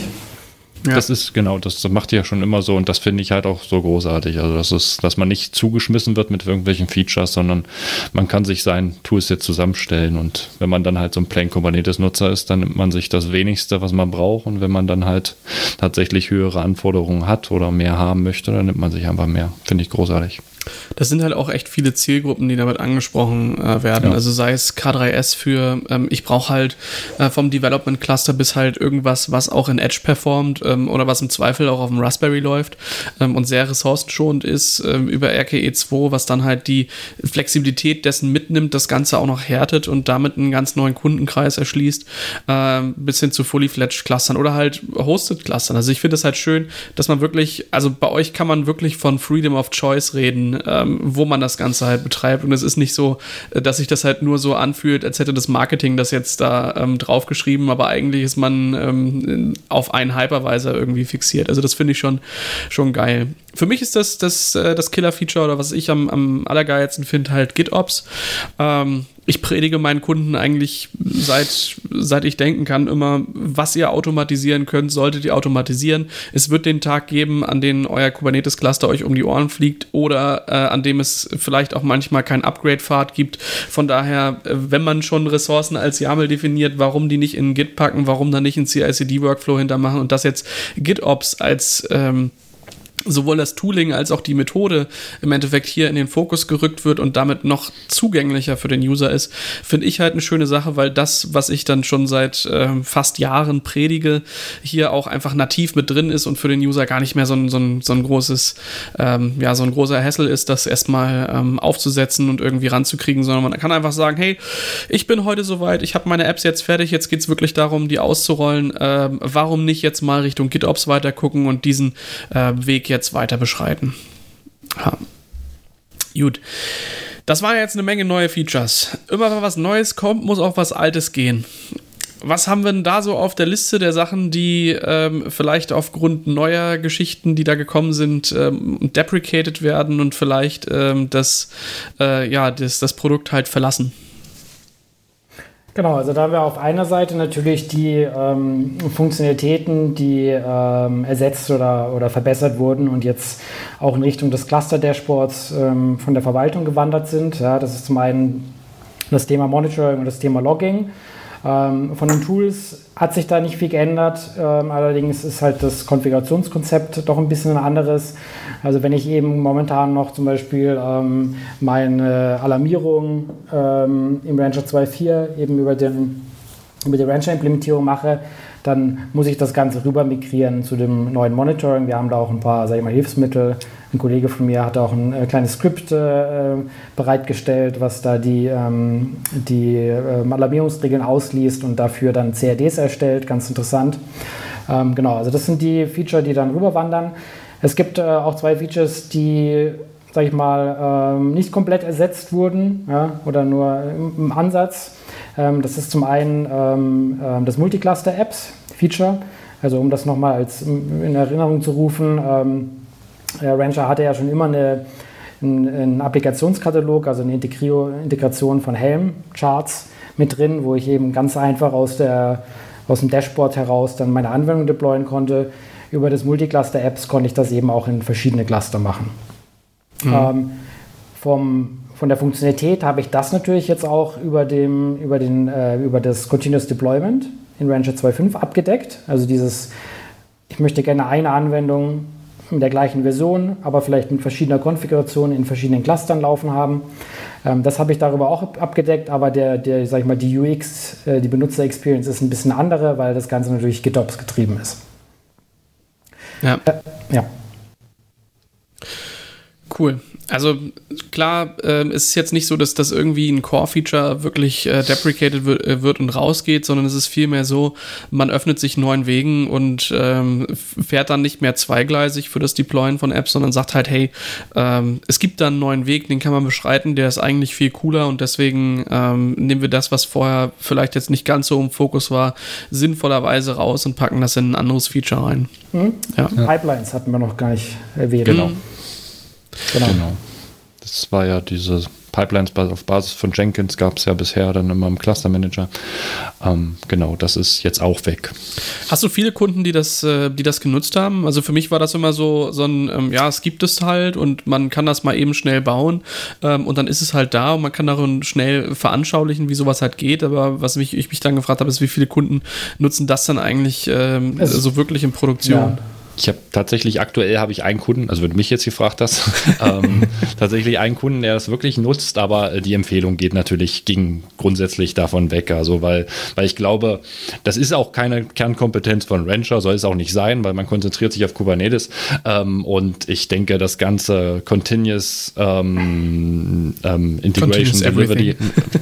Continuous Everything, das das sollte man dann halt auch den den den Pipeline Spezialisten überlassen, wie wie halt dann halt so ein so ein GitLab oder ähm, halt meinetwegen Bambo oder wen es da noch so gibt. Tekton ja. als Tour noch, vielleicht noch genannt, genau. Sehe ich, ähm, sehe ich ähnlich. Ähm, also in der Realität ähm, habe ich das doch eher seltener gesehen, dass das wirklich dann auch ähm, ernsthaft eingesetzt wurde. Ähm, die Realität ist tatsächlich einfach so, es gibt, ähm, ähm, es gibt einfach super Lösungen für CI ja? Ja. oder für CI/CD. Und ähm, ich sage mal, wir, wir, wir müssen auch irgendwo die Grenze ziehen. Wir wollen jetzt auch keine eierlegende Wollmilchsau äh, ähm, herstellen äh, mit Rancher, sondern wir wollen schon, sage ich mal, bei unseren Core-Kompetenzen bleiben, ähm, was jetzt die Orchestrierung Kubernetes betrifft. Und wenn ich halt eine CI-Lösung brauche, dann ähm, hole ich mir eben entsprechendes, äh, eine entsprechende Lösung von, von ähm, äh, GitLab ja. oder Atlassian oder was auch immer. Äh, was halt für uns wichtig ist, wir wollen halt dann mit diesen Lösungen ähm, interoperabil, äh, interoperabel sein. Habe ich jetzt bestimmt auch wieder falsch gesagt. Kein Auf Problem. jeden Fall, ähm, ich glaube, wir wissen, was du meinst. Unsere Kunden haben halt unterschiedliche Anforderungen. Der eine hat eben die eine Lösung, der andere die andere und alle sollen mit, unserem, mit unserer Kubernetes-Plattform zusammenarbeiten können. Und wenn ich heute eben nur CI mache und ich brauche jetzt noch das CD in dem CI-CD, dann kann ich eben dafür dann eben Rancher einsetzen, ja, also diese Rancher Continuous Deployment, um dort eben eine komplette CI-CD-Lösung auch zu implementieren. Ja. Ja, Schön. Ähm, und ich glaube, sonst gibt es auch nicht viel, was da halt ähm, jetzt deprecated oder raus ist. Das ist dann halt Multicluster-Apps ähm, wandern halt ein bisschen weiter weg und sind jetzt ein bisschen was anderes und die Pipelines sind halt dann ähm, in Zukunft nicht mehr da und ähm, dafür gibt es dann andere Ansätze, die das zum Teil ähm, anders möglich machen, jetzt nicht direkt ersetzen, aber äh, naja, so ist es halt. Man muss halt alte Zöpfe auch mal abschneiden, vor allem dann, wenn sie nicht äh, so häufig verwendet werden. Ne? Die Zöpfe.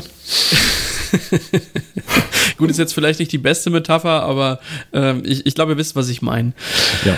Neben dem, was dann weggefallen ist, ähm, habe ich mal mein Auge auch wandern lassen durch die Bugfixes, denn mit jedem neuen Release gibt es dann nicht nur neue Features, sondern manchmal auch die Behebung ähm, von Dingen, die nicht so gut funktioniert haben. Ähm, und zwei sind mir da besonders ins Auge gestochen. Ähm, äh, eins davon ist, dass jetzt im Cluster Manager UI auch das Dropdown-Menü ordentlich auf Mobile Devices funktioniert. Und da habe ich mir dann so vorgestellt, wie viele Admins eigentlich dann gerade in der Mittagspause in der Kantine sitzen, ihr ähm, Telefon der Wahl ähm, in die Hand nehmen und sagen, ja, jetzt noch mal kurz eben schnell einen neuen Cluster deployen oder den Kollegen, der mir gegenüber sitzt, äh, in der UI berechtigen. Ähm, Jan, wie ist das? Siehst du viele, äh, viele ähm, Kubernetes-Administratoren mit iPads durch die Gegend laufen oder auf dem iPhone ihre, ähm, ihre Kubernetes-Cluster managen? Also das ist natürlich ein ganz kritisches, äh, ganz kritische äh, Capability, die wir hier äh, gefixt haben. Das sehe ich auch so wie du. Ähm, ja, wer weiß. Also hm, vielleicht in Zeiten von Homeoffice, vielleicht arbeitet man da ab und zu auch mal mit dem Handy ähm, aus dem Auto raus oder aus der S oder, oder aus der S-Bahn heraus. Ähm, und wählt sich dann über VPN an äh, äh, in seinem Rancher-Cluster ein. Ich weiß es nicht. Ähm, ich persönlich habe es, glaube ich, nur einmal zufällig auf dem Handy ausprobiert, ähm, habe es dann auch wieder gelassen.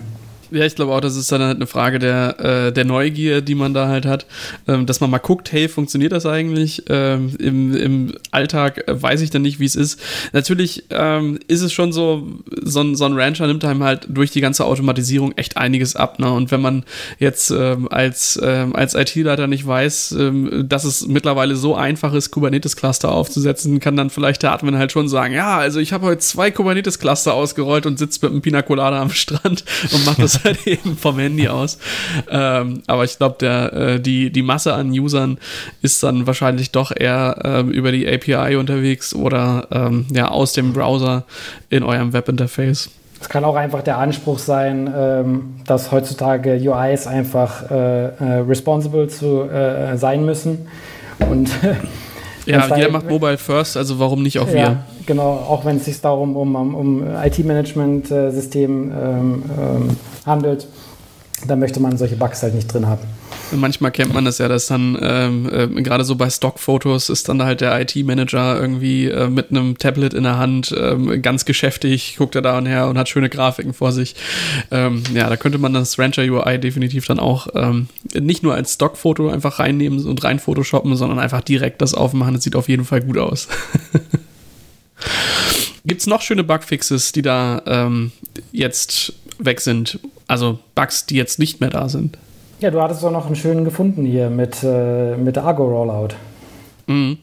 Gerade zum Thema GitOps äh, ist natürlich Argo eins, äh, ein Tool der Wahl, wenn es darum geht, was halt auch immer mehr ähm, Adaption findet und dass jetzt auch die Rollout-Pods im Endeffekt ähm, im Cluster Explorer sichtbar sind, ist eine schöne Sache.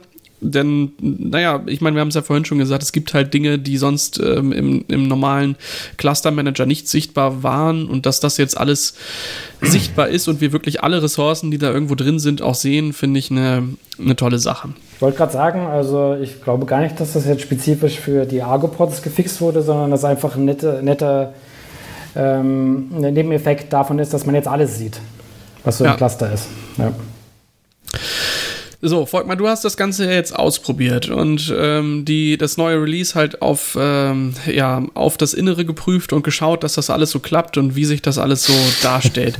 Äh, was sind dann für dich so die Findings, wo du sagst, hey, also bevor ihr jetzt upgradet und direkt ähm, latest gleich greatest ähm, loslegt und das ähm, adaptieren wollt, was ich natürlich verstehen kann, das sind schon echt geile Features, aber was sind denn jetzt so die Sachen, die man beim Upgrade noch zu beachten hat oder was sich bei der Installation geändert hat? Na super, da hast du mich jetzt geupgradet, habe ich aber noch nicht. Aber ich würde als erstes, ich würde als erstes mal sagen, ähm, dass es erstmal wichtig ist, auf die Stable zu warten. Ne? Ähm, beziehungsweise halt immer grundsätzlich gucken muss, wo man, wo man natürlich die 2.5er, die jetzt in latest verfügbar ist, wo man sie halt einsetzt. Also auf Prot-System ist das denkbar ungünstig. Günstig hängt natürlich von den Prot-Systemen ab, wie Prot die dann halt wirklich sein müssen. Ähm, ich finde sie ansonsten gut nutzbar. Ich, auf einem Testsystem macht es grundsätzlich halt Spaß und kann, man kann damit gut spielen und es funktioniert alles in meinem Fall halt auch sehr gut. Ähm, ja, aber das ist halt ein Punkt, den man grundsätzlich beachten muss. Also es ist wichtig, dass man sich da im Klaren ist, dass man hier, dass wir hier nicht über eine Stable-Version sprechen. Genau. Ähm, den Rest muss ich ablesen, wenn das okay ist. Ähm, ansonsten hatten wir ja das, das Thema Upgrade. Da muss man natürlich, äh, da muss man aufpassen, dass man ähm, eine Mindestversion des Kubernetes dann halt auch äh, zur Verfügung stellt. Das ist die 1.17, ähm, wobei das, glaube ich, weniger von Rancher kommt, sondern mehr von Kubernetes. Ne? Jan? Da überfragst du mich jetzt. Okay. Ich nehme an, äh, ich nehme an ähm, man wollte sich einfach vielleicht einfacher machen und nicht diese ja. äh, aus Kubernetes-Sicht schon sehr alten äh, Versionen. Also aus Kubernetes-Sicht ist ja eigentlich jede Version, die schon ein Jahr alt ist, alt. Genau, genau. Ja. Aber wir, wir springen ja, wir springen ja halt mit der neuen Version, springen wir auf 1.19. Ähm, dementsprechend halt diese zwei, zwei das ist eine 17, also ist es meiner. Ähm, genau. Ähm, Releases dann halt wenigstens schon, also höchstens, höchstens zwei, genau. Ähm, ja, ähm, und ansonsten gibt es noch einige Sachen. Ähm, jetzt rede ich die ganze Zeit. Ne? Ja, beim also, Docker, beim Docker. Genau. Ja. Wolltest du gerade ja, ja, erklären? Ähm, beim, beim, wenn man den Ranger halt ähm, mit Docker hochzieht, ähm, da muss man halt darauf achten, dass man das äh, Privilege Flex setzt, ähm, weil, weil der natürlich auch äh, wiederum Container spawnt und der braucht natürlich dann halt die Berechtigung dazu, dies zu tun. Genau. Heißt, da hat sich ja. ja. auch ein bisschen was dann halt geändert, ja. Also mit, mit 2.4 war es ja dann immer noch so, hey, ich habe meinen Docker Run gemacht und dann ähm, lief meine Control Plane irgendwie magisch vor sich hin und hat dann, glaube ich, im Endeffekt im Container nochmal über einen äh, K3S, was dann da drin lief, ähm, ja, weitere Services hochgefahren. Das hat sich jetzt ein bisschen geändert, oder Jan? Ja, ich glaube, das ist einfach äh, eine Auswirkung davon, oder das hat, hängt auch mit dieser Rancher-D-Entwicklung zusammen. Das heißt, also diese, ähm, dieses Rancher als, als äh, aus einer äh, Kommandozeile rauszuspawnen. Ähm, ich glaube, das ist im Endeffekt durch den Container jetzt so ein bisschen, der Container ist da nochmal ein Wrapper außenrum, um das Ganze auch nochmal als Docker bereitzustellen, weil ähm, viele daran gewöhnt sind, halt in so einer Laborumgebung den Rancher aus dem Docker heraus zu starten. Hm. Ähm, genau, aber die technischen, technischen Hintergrund kann ich jetzt gar nicht sagen, warum man da jetzt die Privilege Flag braucht. Aber wie gesagt, äh, wie wir schon gesagt haben, ich glaube, es werden dort nochmal ein paar andere Container dann gestartet. Ja. Gibt es noch ja. irgendwas, was sonst irgendwie ähm, anders ist, wo man halt drauf achten muss? Genau, ähm, das würde ich dann halt kurz nochmal erwähnen. Und zwar ist es halt so, dass du in Proxy, Proxy-begrenzten Umgebungen halt äh, darauf achten musst, wenn du den äh, Rancher halt äh, per Helm deployst, dass du dann halt dort ähm, die entsprechenden No-Proxy-Einträge ähm, für die Helm-Variable setzt für die externe, äh, externe Registry. Hm. Genau.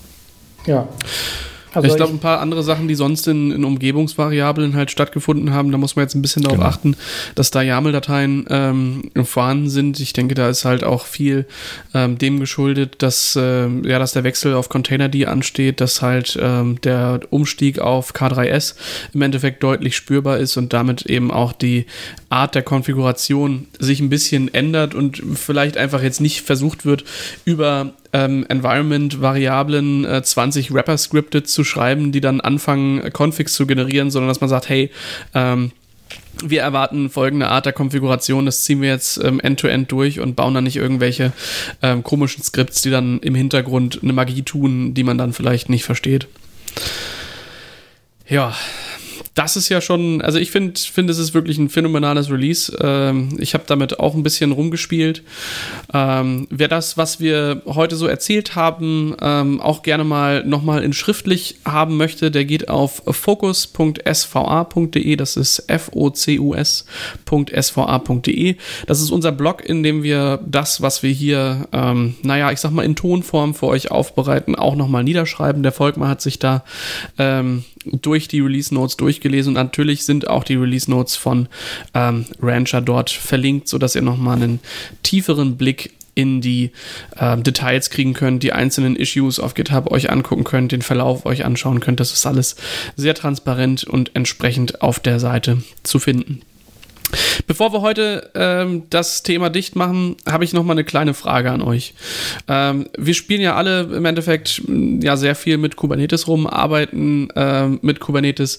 Was sind denn so die Tools, außer natürlich Rancher ähm, oder sagen wir mal das Tool, was euch wirklich jeden Tag so krass hilft, dass ihr das auf jeden Fall an alle weiterempfehlen würdet, ähm, das zu nutzen? Gibt's da was? Also für mich, äh, für mich ist mein, mein Go-To-Tool äh, ähm, äh, Debug.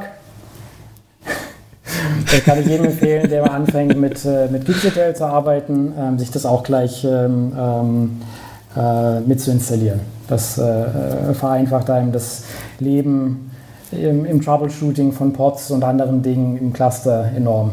Das wäre meine Go-To-Lösung. Volkmar, hast du irgendwas, wo du sagst, also ohne das könnte ich heute eigentlich nicht mehr leben.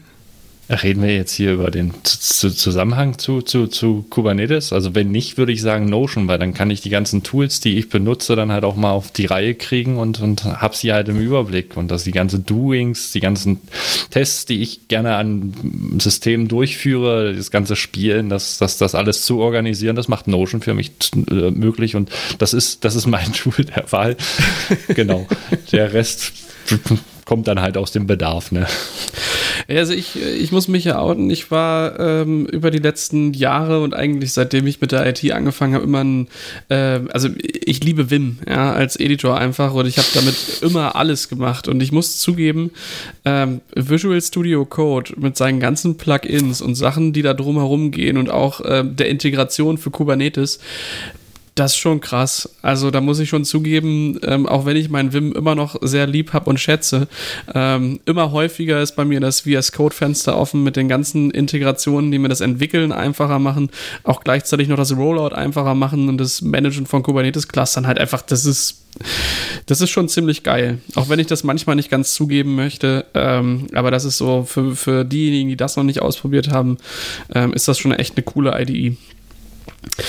Gut, dann äh, bedanke ich mich auf jeden Fall für die rege Beteiligung. Danke Jan, dass du heute dabei warst. Danke Volkmar. Ähm, und wer weiß, vielleicht hören wir uns dann ja beim nächsten 2.6er Release und ich bin gespannt, was uns bis dahin an neuen Features erwartet. Vielen Dank. Vielen Dank an euch beide. Bis dann, ciao. Bis dann, tschüss. Ciao.